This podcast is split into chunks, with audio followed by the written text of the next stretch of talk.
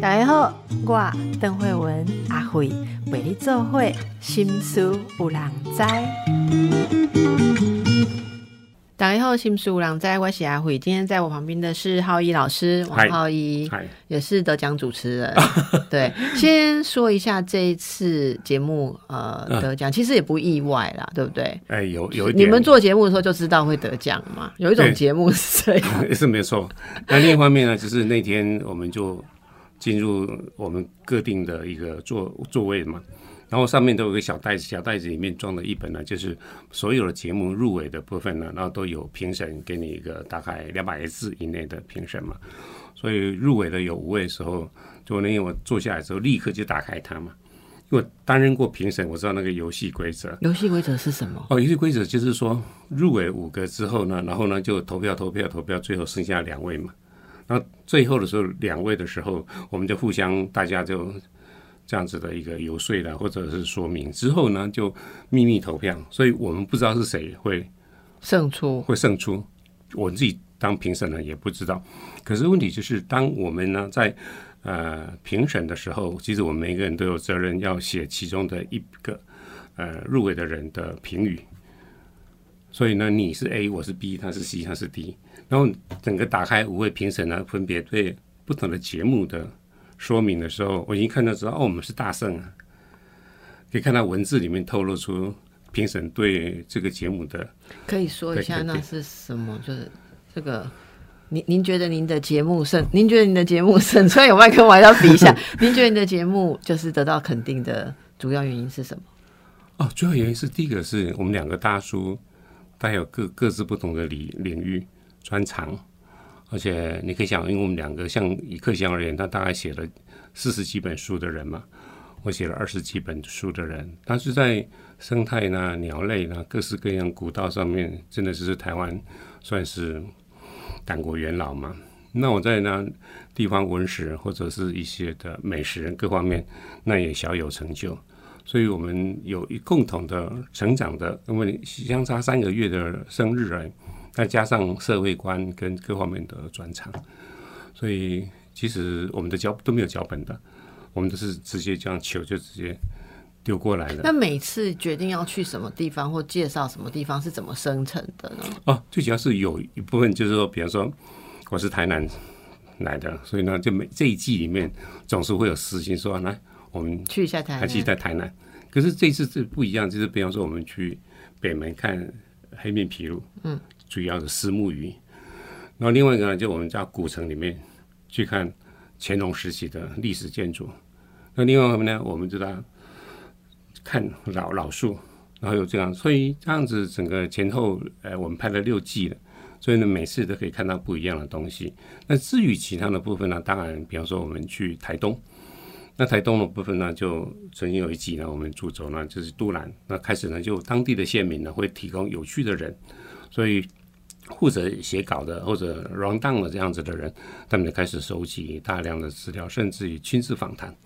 访谈来说，第一个要拍摄的空间、你的故事，还有各式各样的精彩度，之后就当然就变一个脚本，然后我们就开始把地方、路线、时间、拍摄的时间都已经弄好了。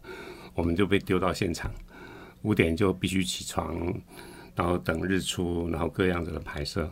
所以一个节目如果在台湾岛的话，大概是我们主持人参与的时间是两整天，两个整天，两个整天。那如果是外岛的话，拍摄呢是三个整天。所以这两个整天是都外景嘛？呃，外景当中会有一个去拜访人的，哦，对比方说那也算外景啊。对，那算外景。就比方说一个打石头的一个老人，他现在目前就行业已经消失了，所以他现在从事的是他在做另外一个很特别的一个有趣的，他在制作洞箫。那所以呢，满个工作室前面是洞箫，那所以当您所以就这样子整个的走动拜访，然后我们自己有些要去的地方，我们以为我们也都不知道，所以我们就充满了兴趣，也开心。嗯，然后对，但是呢，我们我们因为年纪也到了一个程度，所以我们也很长的变成一个会访问别人的人，所以我们很会丢问题。对，然后呢，就找到他们可以聊天共鸣，或者是有趣的事情。嗯嗯嗯嗯那继，因为现在已经六季嘛，您说六季，对，六季拍完，现在正在拍第七季了。季其实还是都在国内嘛。啊，对我们国内，他们说预算有限，我说去冰岛，他说不行；去京都说不要哈，他们说没有预算这样子。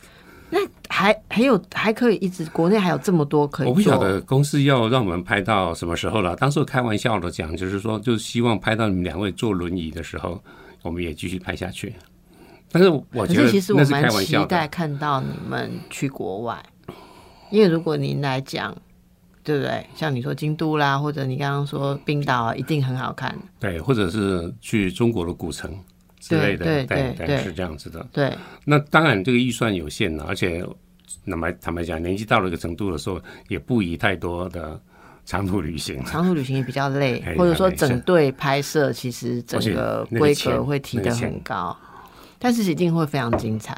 因为哦，你看看，就说你节目是两个人在在荧幕当中，对，可是，在镜头的后面，外面有二十个人的团是队，是，所以这些人要吃喝拉撒，然后要住，然后又要要多一个翻译，然后呢又要机票、住宿，哇，那是不可思议的。对啊，而且如果要用现在的格式，现在是当地的人推荐特别的人物，然后我就去访谈嘛。可是如果你今天去外地人家推荐，你要访问那里人，怎么去接触到？而且他，他适不适合，他要不要，他可以不可以，他是不是有趣的人、有故事的人？这些东西的过程，在台湾的话，都可以事先先筛筛选，在网络上面可能先做点功课，对甚至在在 Google 那个 Google Map 上面呢，直接先立体的三 D 在那街道里面再先走，啊，东看西看那个老街长什么样子。是是，所以有人要必须要做足了功课。啊，今天到，如果说今天要去京都好了，那你要至少买个二十本。那如果那个人呢，他没有去过京都，他今天要理出一条路线，那坦白讲，对他来讲也太难了。所以这个事情你想想就好，自己去好了。这个就是。我我们其实会想象的东西，跟他实际要付诸实现中间有一个距离，然后对。就是刚刚一开始在录的时候，在问浩宇老师最近忙什么，嗯，好，他就就说到了之前从台风说到了因为之前在节目介绍过，他现在在东部的生活啊，还有他的这个呃呃，应该说怎么讲，他的森林呐、哈、啊可是这些这些森林遇到台风的时候，其实对活在自然里就是这样，你也要承受自然里面的一些变化。对，然后嗯他他刚刚很浪漫的讲了台风吹到了多少树，树倒这边倒那边，然后请卡车来运走，然后就一直忙这个，然后现在在浇水。你看老师讲的好浪漫，我就给人家问一句说：那请问请二十部卡车跟拍这么多工花了多少钱？真扫兴哦。哎，那我们继续来谈，老师上次呃说到就是就是您呃上次的书嘛，原来如此，对对，幸福是乐龄者唯一的任务哈。嗯哼，哎、这个有听众回馈，我给你读一下。哦，好啊，那个喜欢移命管理的观念，好、移命管理的观余命。移移命管理的观念啊，就是我们上次其实后来其实我概念是余余命，啊，他他写的是对移移对对移命哈。嗯。哎、老师他他有更推进一步，余命是余下来的命管理嘛，移是人走了之后移下来，他也顺便给他再管好一那点、个暂时管不到那么远，远，更严 先管啊眼前的。哎，所以他很期待看到你管理的成果，他祝福你长命百岁这样子。嗯，对，算命的时候我活到几岁，他已经事先告诉了，所以我是在学那个活到那个任务就好在了。那个任务当中，然后就是看看人生还有还有几次月圆可以看之类的这样子的。然后呢，这边哦，呃，有有一个回应我，我我念一下哈、Christine 她说：“我从小就是慢慢的喝汤，到了国中的时候，慢慢的吃便当。只是我一直以来都被大人、老师逼迫要快一点，现在 突然又变成读什么书都说我到了这个年纪要慢慢来。为什么不从小就这样教导孩子，在日常的生生活里面去体验人生？好像作者就像像您哈，呃，可以在这样子日常生活每一个小细节都这么有滋有味。为什么我们都要这样赶赶赶赶赶，然后等到老的时候再说啊？你你要放下，你要放松嘛哈。小的时候想睡不能睡，老的时候想睡睡不着。哀叹啊，哈，就是一个感叹，人的一生都在颠倒中了，哦，所以也嗯，而且蛮有感因为每个人的时间的效率不一样，那我自己的整个成长到现在为止，我自己后来有一次到一个独立书店，然后呢就坐在一个书桌上，必须写稿子，留下一句话。我那时候就写了说，我年少的时候是鲜衣怒马，漂穿漂亮、颜色很缤纷的颜色，骑得很快的马，那个是代表速度的一种的极致。到中年的时候呢，因为太多事情了，所以呢你只能挑选，所以呢是蜻蜓赶水，一点一点的，你不可能全部都捞。那到了这个年纪的时候，就变成了就是散步在山路上。那我觉得呢，就是我们常常讲到的，就是说看山是山，看山不是山，又看山又是山。你如果没有经过前面这两个，你后面没有办法去感受你的速度的慢，从小就慢的人跟后来再慢下来是不一样的，是不一样的啊。那你前面的时候有经过这样子的速度跟这样子的效率的追求，突然到了一个年纪的时候，你自己呢必须调整，把强迫把速度放慢，然后日子过得或者是食物的咀嚼，或者是对东西的联系，其实那种心态呢是会会很完整，因为你之前有这两个过程了。你可以想想，你每天都越远，那越远有什么稀奇？老师，你这样一回答，安抚了两个人，你也安抚了他。他以前赶时间没有白赶，这会对让他现在慢下来更有滋味。对然后你也安抚了我，我今天还是继续回去赶孩子，继续叫他快一点。好，然后下一个代表你还年轻呢。下一个白金哦，白金说。绕过了千山万水，环境数次几度大翻腾，最后还是要回到原来的地方去。我的体会是，快乐于命，就是在你原本就每日在生活的熟悉地。嗯，生活的熟悉地里头，而不是去置身于一个曾经梦想的原地，就在你自己熟悉的、熟悉地，而不是梦想地啦。哈，梦想地你真住了，最后你还是要走的，你不会中流。结论和主持人阿嬷的说法异曲同工，就是在你原来处做你原本每日就做的事，哦，每日你眼前做的就是你的余生。哦，这是我们这位朋友分享的这。个我有回馈哈，嗯，因为我曾经之前呃讲过一个题目，就是中年后应该要两个窝。那我还在讲那个研那个构想的时候，那其实背景就是说，其实人生你在忙碌奋斗的过程中间呢，你可能会选择台北啦，选择忙碌的东京呢，选择北京啊、上海这样子的。可到了某种程度的时候，你应该要抽离出那样子的纷扰的红尘，你应该要选择一个你喜欢的地方。那这样子的，你经过两个地方的比较、跟节奏、跟风景、跟温度，那其实生命中会有另外的一个启发。那这个在日本的一个哲学当中叫做一生啊，一一个身哈，一个身体有两个生生命的概念一。生二生，对，就是说，像比方举个例子，就是朝日新闻，日本一个很有名的新闻，一个呃国际新闻的记者，他就非常认真上班啊，然后出国呢，飞来飞去啊。然后他，每次如果在国内上班的时候，他出门的时候，妻小都还在睡觉。啊，等他回来的时候，他们也已经就睡着了。所以渐渐的时间过了之后，他终于退休了。所以他就跟他太太说：“如果你愿意跟我在一起的话，那我建议我们就离开日本。”他选择巴塞隆纳，因为他说巴塞隆纳是他采访那么多国家当中最喜欢的城市，所以他太太说：“那我们怎么维生？”他说：“第一个我们有退休金，所以他们有退休金，那就换成欧币、欧元，然后准备去申请。那另一方面呢，同时呢，他们去学怎么样子做日本豆腐，所以他们就到巴塞隆纳之后呢，就卖豆腐。就卖豆腐。然后呢，两年之后生意非常的好，也开始雇员工了。然后三年之后，他们呢，就是公司呢就让员工运作，他们可以到欧洲各个城市去旅行了。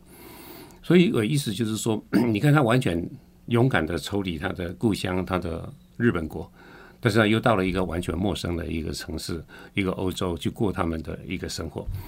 当然，时间的长短跟工作的忙碌的状况不一样。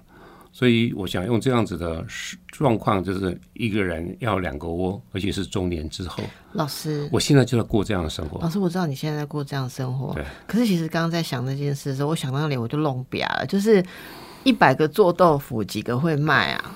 一百个去巴塞隆纳卖日本豆腐几个会卖成功？哦，这个东西那就，所以你第一个呢，就是你过去，因为你必须要有过去成长跟自己专注的一些的的那个专业的东西，而后面呢，你就真的是必须要学习嘛。做豆腐是一回事，他没有讲的东西呢，怎么样去做行销？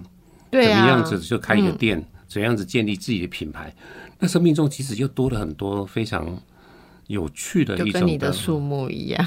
对，就你重新，像我现在目前就认真的浇水，然后呢就该锯断掉，然后看到哎，它长出侧枝出来了，所以那种感觉是一个替生命感到感觉到开心的事情。因为什么树怎么种也是要学习的，哎，哦对，不一样的，都没有不一样。有些树它倒下来之后，他就会建议就是说，千万不要把想办法把它扶正。它倒下来的时候，这边的根呢已经被拉动了，所以这边根呢已经是死掉了。你今天要把它扶正的时候，这边根呢也死掉了，所以它就它就必死。哎，奇怪，这是上次你跟我讲，我这我有我有听听过这件事哎。然后呢，就有些有些树根呢，你没有关系，你把它拔起来之后挖个洞，重新又把它种回去，对，它就可以开始就像鸡蛋花一样开始冒芽了。我们家倒了二十亿颗的鸡蛋花嘛，就全部把它挖挖之后，哎，我们选择算的时候，那天算的时候，哎，就长出侧芽，就把它再插回去就好了。对，挖个洞，但是你要把旁边的上面的枝要剩下不多。它必须要在明年的春天的时候重新又再长出来，要不然它的叶子很快就会干了，干掉之后它的末梢神经就会坏死，所以它就没有办法重新又长出新芽来显光合作用。树的末梢神经了，老师。好，OK，我们等一下回来。那个浩一老师，上次书里面《原来如此》那本书啊，嗯，你有一句话哦，就是说。认同自己不再是一株玫瑰后，对，才能拥有幸福。嗯，应该是这么讲。就是当我们年轻的时候，那如果稍微上进的啊，像我这样子的，那我们会希望这个在学校的成绩比较好，然后呢，未来能够考到好的学校。在工作的时候，也希望呢，就是有升升迁、有加级、有各式各样比较争人的出人头地的这样的情形。你会把自己呢，就会变成了一只一株，就有一种很优雅的一种的玫瑰。那玫瑰其实在文学里面象征的是一种理想，象征的是一种奋斗的一种的绽放。可是它最麻烦的地方是，因为你要追求理想，所以它本身呢，那个刺就会刺到了别人，甚至有些时候它会刺到了自己，就跟你考试一样吧。我是基本上我是。七十分能够过关就开心的人啊，但是有些的同学他们一定要求的是九十分、九十五分。那你想，我只有七十分要进步到八十分，坦白讲，稍微再努力一下，应该就 OK 了。可这个人已经是九十五分了，他还要追求一百分，嗯，他所付出来的代价其实是更悲惨。因为我看过这么多年下来的时候，这样子的同学们，其实他们一个一个都已经被我抛在后面去了。那我这样讲的意思是代表说，当你开始觉得自己不需要追求到一个所谓的完美的这样子的一个框架当中的时候，你会比较自由，你会比较自在。那你同样的呢，也因为呢你自己的整个的不争不强，有点不自不求的状态，那而自然而然你也不会去刺伤别人，你也不会过度的苛求自己一定要达到一个什么了不起的一个光环，那。当然也就不会刺伤自己，所以我用一个文学的一个玫瑰来表示人生当中，就是有点像是吃七分饱的概念，而这是我自己的享受或者我自己的一路上体悟的部分。估计成绩都比较好的人，回头来想一下，那些人，呃，他们当时候我 K 的要死，但是我读书的方式可能不太好，我后来越老越聪明的，记忆力突然越来越好，但是老是记不了东西。所以那些在玩的同学们，他只要一个晚上 K K 之后，第二天的时候他们这个成绩都非常的好。可是时间就这样过去了，过去了，我们有些时候会在一起。那我那些当时苦读的知识呢，全部都还在脑袋里面，一个都没有拉掉。可是当时候他们就，哎，这个我们有学过吗？哎，那个东西我怎么都不知道呢？嗯，等于那时候他们很快的、快速堆垒在一个东西，而且他们可以获得好的成绩或者出色。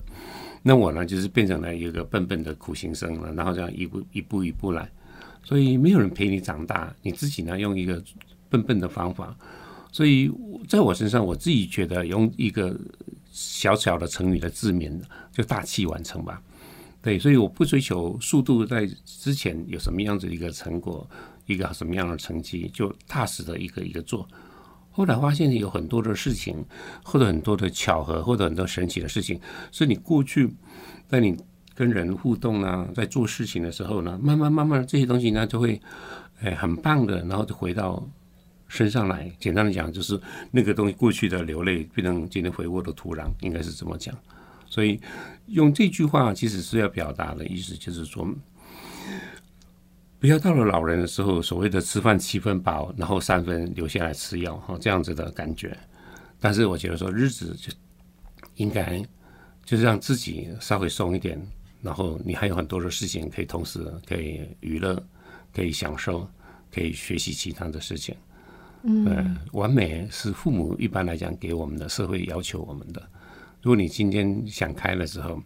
那就是这么一回事，而你在一路上，你可能没有办法在成绩上面被被标注下来，可是后面的日子长得很了，所以我是觉得人生是用余韵来决定输赢的，而不是当时候的考试或者当时候你的呃考试的那个，或者说。得到一个什么样子的光环啊，掌声？对啊，我我想，其实我们常常做一些这种中年，或者是如何准备自己的老年，就是您所谓的余命管理哈。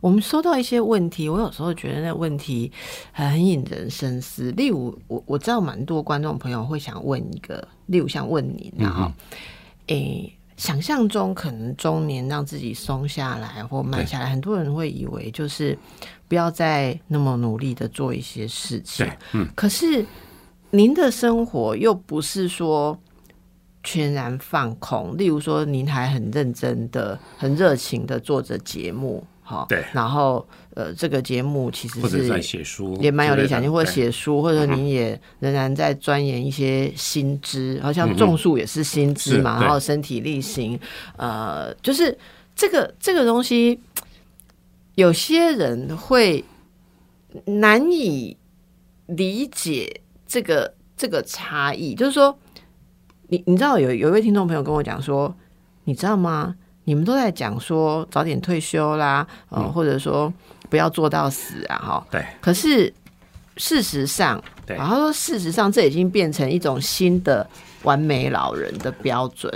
如果我不这样，我就是不完美的老人。他觉得压力也很大。我觉得这蛮有意思的，对不对？对，所以呢，我用另外一个方式来回答，就是说，在东京呢，有一个很有名的心理医师。然后他也是这样，有很多是这样子来门诊的，或者来治伤的这样子。那对于老人家而言，他最后呢得了六个结论，就不要人生有太多的遗憾。就第一个呢，其实很多人会遗憾是或者后悔的事情呢，他到了老的时候，他说没有做他自己喜欢做的事。对对。第二个呢，就是没有体验各式各样的事物。对。第三个呢，就是太过牺牲自己，成全了别人。就像妈妈或者爸爸，或者是公司，或者是 whatever。然后第四个呢，就是没有像他，没有向爱他的人说谢谢。然后第五个呢是太过担心钱。那第六呢是太过担心医生交代的话。哦，这个第六个大家应该到了一定年纪就很有感了。对，所以呢，我讲了之后，当你今天还没有到这个年纪，回过头来真心的来体验这些老人家他们担心或者是遗憾，这些是老人家，就是对老人家八八九十岁、八九十岁的这些的人，那这些人他们的余命当然就不多了，或者力气也没多了。可是他们呢，就会回头来啊，这些东西过去实在太扒了他了，太困扰他了，让他造成了很多的遗憾，或者有些的空洞。所以，我们今天，如果你今天五十岁，那你今天看到八十岁的人在讲这些话的时候，我们应该就知道有前车之鉴。我们呢，就是开始啊，去做我喜欢做的事情了。五十岁，所以重点不是有没有做事，是有没有做你喜欢的事，对不对？你一定要腾出一点时间去做你喜欢做的事情。那你不要呢，一直就是要成全别人，来委屈自己。你开会应该开始渐渐的要开始任性，为你自己。都会很多人，我在演讲的时候，这样看到，每次当我讲的时候，你开始是想一下，你这辈子当中，你为自己做什么事情的时候，你看到很多人眼光就红了，因为他有太多委屈，所以你会或许说你会很在乎别人呢对你的付出，然后给你掌声或者给你怎么样？可是像今天又回过了头来，他说，真的是没有跟当时一路上走来的人、帮助过他的人、疼他的人、照顾过他的人，然后说谢谢。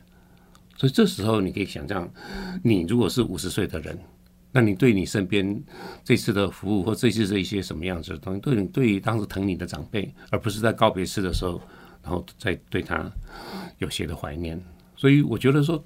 你必须要先看到后面这些的前车之鉴。嗯嗯嗯，对，像安宁医院的医生也一样啊。他是说，那个医生他说他在在半年内面送走了三千个人。那三千人如果神志清楚的人，他就会跟他聊最后人生的事情。所以后来那整个大数据中间呢就变成浓缩到变成二十一个，对他们很多的一些事情。当然有包括说没有结婚呐，然后太在乎孩子的成就啦，各式各样的东西。可是无外乎也不不例外的，就是这位的精神科医师他所讲的东西。所以人到了某种程度的时候呢，其实就有很多的事情，你必须要先抽离，先去看到远方。看到远方的时候，你就知道说这些的拍楼，我们自己要有心知肚明，不要傻乎乎的就这样子膝盖式的反应，然后过日子糊里糊涂的，然后到时候呢，你一样你在后悔，你在在万恶。那我觉得你就很扼扼腕，就这样子的情形。嗯，所以你刚刚那两个的问题，其实回过头来，先从这个地方来倒带来思维，我觉得它是有有力量的。对，所以您上次有讲到那个豁达，跟及时行乐，对不对？而可是这个乐。什么样会乐，也是会随着我们年龄跟心境的成熟，或者对自己更加的有觉察，这个乐的定义会不一样。那我能不能稍微绕远一点再回答你的问题，讲多点？在今年的上半年的时候，美国呢在流行网络上流行了一个小文章。那小文章呢，就是有一天上帝呢穿着一整套的白色的西装，拿着白色的皮箱，到了一个中年大叔的前面，就跟他讲说：“孩子，该走了。”那个人突然这样说：“就我还有很多事情要做啊，我还有很多的呃理想啊，什么样子的事情。”可是上帝又冷冷的跟他讲说：“孩子，该走了。”这时候，这个人呢就看到呢，上帝手上拿那个白色的皮箱，就忍不住问他说：“那里面是不是我的钱财、收藏、珠宝，各式各样？”说：“不是，它属于地球的，那是我的回忆。”他说：“不。”那是属于时间的，那一定是我的才华。他说不，那是属于你的情境。比如说，你今天投了一个好好球，你今天就像戴资颖一样逆转胜。你今天呢，可能在弹琴上面突然那天情绪特别的饱满，做了一个很好的音乐的表演表演。当然，那个都不是。他说那是情境，那是我的好朋友亲戚吗？他说不是。那是你人生旅途的经过，就像你的初恋一样，它是你人生的经过。我讲的是一般人的人际关系，你的小学同学、国中的老师，那是我的妻小吗？他说不，他们属于你的心。他就开始很想说，那是我的身体，不，他们属于尘土，那是我的灵魂。上帝回答说不。它属于我的，嗯，你的灵魂属于我的。上帝啊，就把这个皮箱给他打开了，发现空无一物。他说：“我这辈子什么都没有吗？”就正如我们常常讲的“生不带来，死不带去”，没有东西。他说：“有，你活着的每一个当下，其实就是当下。”所以呢，今天用这样子的题目来回答张先生你刚刚问的这个问题，我觉得呢，就是。生命中，其实不管呢当下或者未来怎么样子走，其实当你能够懂得这件事情的时候，即使你今天就是考得不开心，刚刚失恋，那我们做长辈的人常常会对失恋的朋友会鼓励说：“真好，对不对？”对一个失败的人，我们会用那样子的美国影帝黑人那个的话也鼓励他说：“人真的是要失败的早一点，抗体才会增加。”那所以呢，我讲的东西呢，就是说我们会鼓励很多的人，可是经过这些的一连串的呃成长挫败，其实你对当下的感受，我觉得那是一个，就是能你就会美好的接受它，或者接受那样子的整个的一个过程。所以有很多东西你需要自觉，或者是自我去梳理这些的的事情，那就是一当下。我在浇水，在院子浇水。我现在目前呢，就是在浇水的过程中，我就开始想管理一个大城市。我是一个市长，我是一个大公司的 CEO。那浇水呢是充满了管理的技巧，所以浇水的动作、手势，而且呢，因为我住的地方呢是没有自来水的，所以只能靠井泉水跟井水，所以那个水资源是很珍惜的。那那个草呢，因为经过机器的蹂躏之后，然后呢，有一些的长得还保留了光鲜的，可是秃成的那个样子，你要想办法怎么样子把它重新让它恢复到一片绿油油的那样子的感觉。那这个东西呢，你就必须要有心机，甚至于呢，你就必须要战法，你必须要有管理的策略。所以你看我在浇水的时候，就这样子说，哎，脑袋里面开始了，一同时在写写文章了，同时在感受以前呢所读到的故事啊，所碰到的管理的情情节的时候，哎，跟浇水是怎么样子产生关系的？你看，一种哲学了，那已经变成一种哲学了。好。那我们等一下再回来再请教。那如果大家对于老年有一些恐惧，到底浩一老师怎么面对这些东西，怎么去超越呢？我最后其实要帮大家问的问题，呃，也是常常有听众朋友问哈，他说老，大家就是说要忘龄啊、乐龄啊，各式各样的，然后。活在当下，好。那其实我们节目会访各式各样懂得怎么好好活的人。嗯。可是有一个问题，其实还是我觉得还是不容易的哈。就是，但是老，如果我们不把头转到别的事情上，对，看着前面的就是死亡或是疾病，对不对？这种是人类终极的恐惧，甚至有一种说法说，人类所有的文明都是为了让我们更不要去直面这个恐惧。好，那。您的哲学是怎么看待这一块？首先，你必须要对我。首先，你必须要开始理解一个叫做人生的境界。那以西方有一种树呢，叫 oak。那传说橡树，对。那传说中，它正常的好好照顾，没有受到什么天灾的或者人的罚砍啊之类的，它可以活到九百岁。那它是全世界呢最大的阔叶树木。那前面三百年呢，是这个橡树呢是成长的，后面中间的三百年呢，它是它的茁壮，但是它用三百年呢在衰老，所以呢，衰老的地方呢，它并不是一事无成，或者呢只在那边坐在那边帮忙照顾孙子呢，或者等乐色车等等宅配的东西来而已。其实他应该必须要理解说，其实呢，就是苏东坡所讲的，中年之后其实是人生最好的一个光景。以你美好的战或者战，或者是之后之前的一些的呃痛苦的事情，你其实你都已经人生的百味，你都已经有了。所以，当你知道说人生这样开始走到了以这样子的一个境界的时候，那就跟贾岛一样嘛。他年轻的时候呢，磨刀磨剑磨了十年嘛。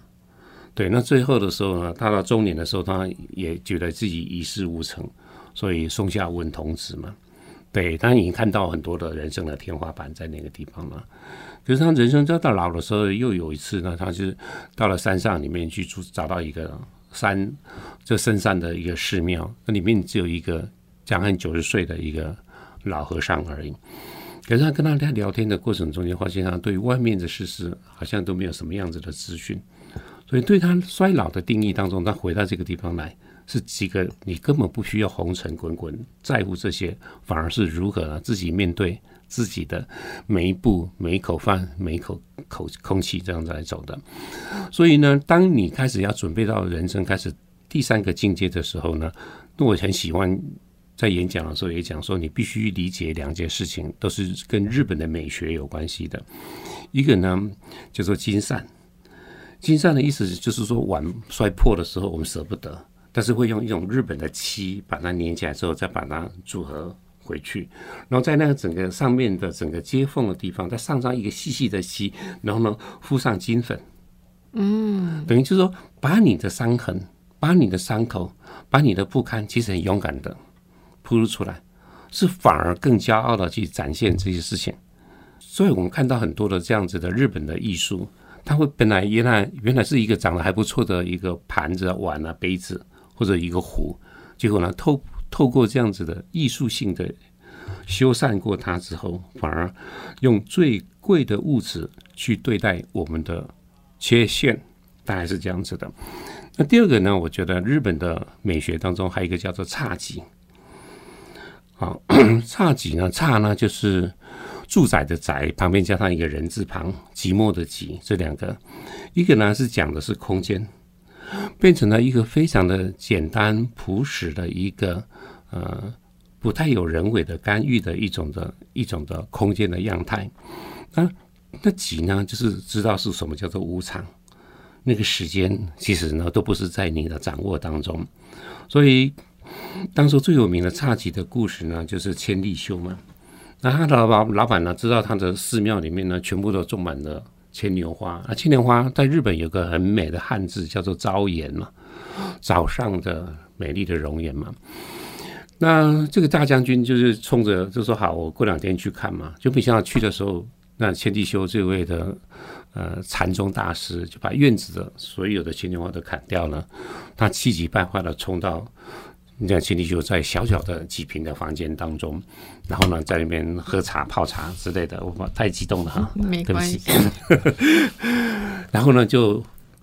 本来怒气冲冲的，可是呢，就看到一个竹筒子的一个花器，然后整个院子里面最后一朵的牵牛花正在为它绽放所以讲的呢，就是跟他其实就是有点那是那说法的类似这样子的概念。所以我觉得那个东西都是境界的一种。所以你年轻的时候你可以不用懂，那你很忙的时候你也可以不用在意这些的。刚刚讲的金善呢，跟你讲这样子一个差距。一开始呢，面对你的远方的老年的时候，你就必须开始去了解人生。这时候呢，应该要断舍离。那这些断舍离里面，包括你的伤痕，那你不能呃自己把它藏起来，其实反而应该更勇敢的去展现它。所以金善就是一个这样子的，但是他修补到了，而且更骄傲的展示。所以我觉得呢，就是在你准备面对老的时候，怎么样子活出活出一个比较有自信的人生的时候，想想刚刚那个精神科医生的六个遗憾，想想呢人生的一些的境界，这个时候你就很懂了，其实应该是怎么样子去过你的人生，然后或者说有些的想法。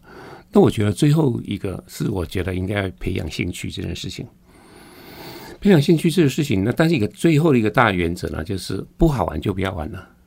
所以你可能呢，我记得那时候呢那个岳父开始失智，然后呢，成大的精神科老人研究所的，当时呢办了呃有个用美术来做疗愈的事情，然后他上了六堂课，那有一次做剪贴，那也就是做什么各式各样的东，所以很多老人家其实刚开始的是抗拒的，可当他们开始进入到呢怎么去做。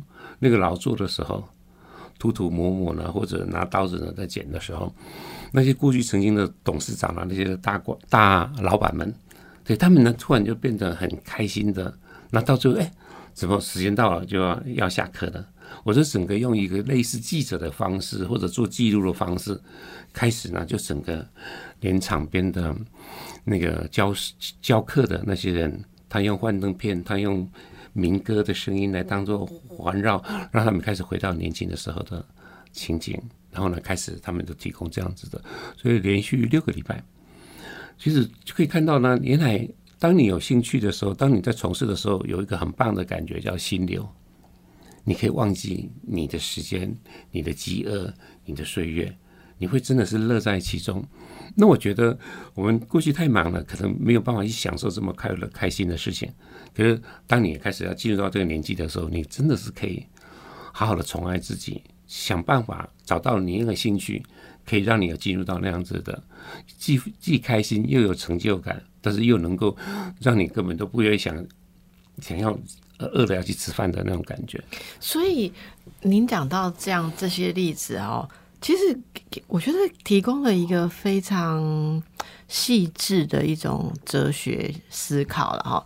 比如说，那不知老之将至哈，可是不知老之将至不是你逃避或不敢想、恐惧在那里，而是你已经全然的接受这一些，而且你有一种态度，甚至是。在你还能掌握的时候。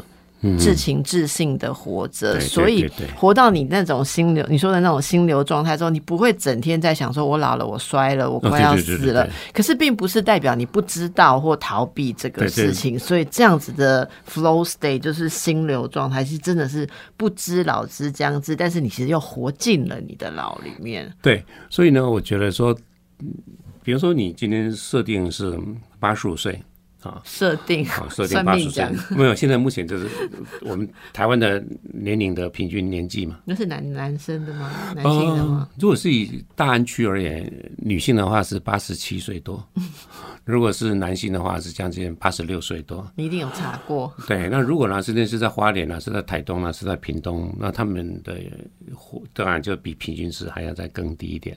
但是以台湾而言的话，目前算出来，因为我学数学的，每隔五年，台湾的平均的睡眠呢会再增加一年。哦，每隔十年就变成两年，所以这样子推算出来呢，现在西元两千年来出生的孩子，未来他们有百分之九十五的可以活到一百岁。首先那个是一是一个国安的问题。但我们今天探讨了，并不是说我们要活到一百岁，而是呢，每一个人他必须把自己的生命呢，还是一样，就是三等份的做切割嘛。刚刚讲成长、茁壮跟衰老嘛。所以你回到你刚刚这个问题的时候，衰老这件事情的时候，其实不是自欺欺人，但也不是呢，就是拿来当做情绪勒索你们家的家人。对，所以你真的是自己呢，就会很清楚。所以我一直觉得说，连到了一个程度去的时候，如果用文学的话语讲的时候，永远保持一个窗口，可以让自己看到蓝天。那个蓝天的意思呢，是让自己的生命中有些的追逐，有些的享受，有些的自己让自己开心的事情。所以以我自己而言的话，我在退休前的时候，我就很清楚，呃，写作就是我的劳动。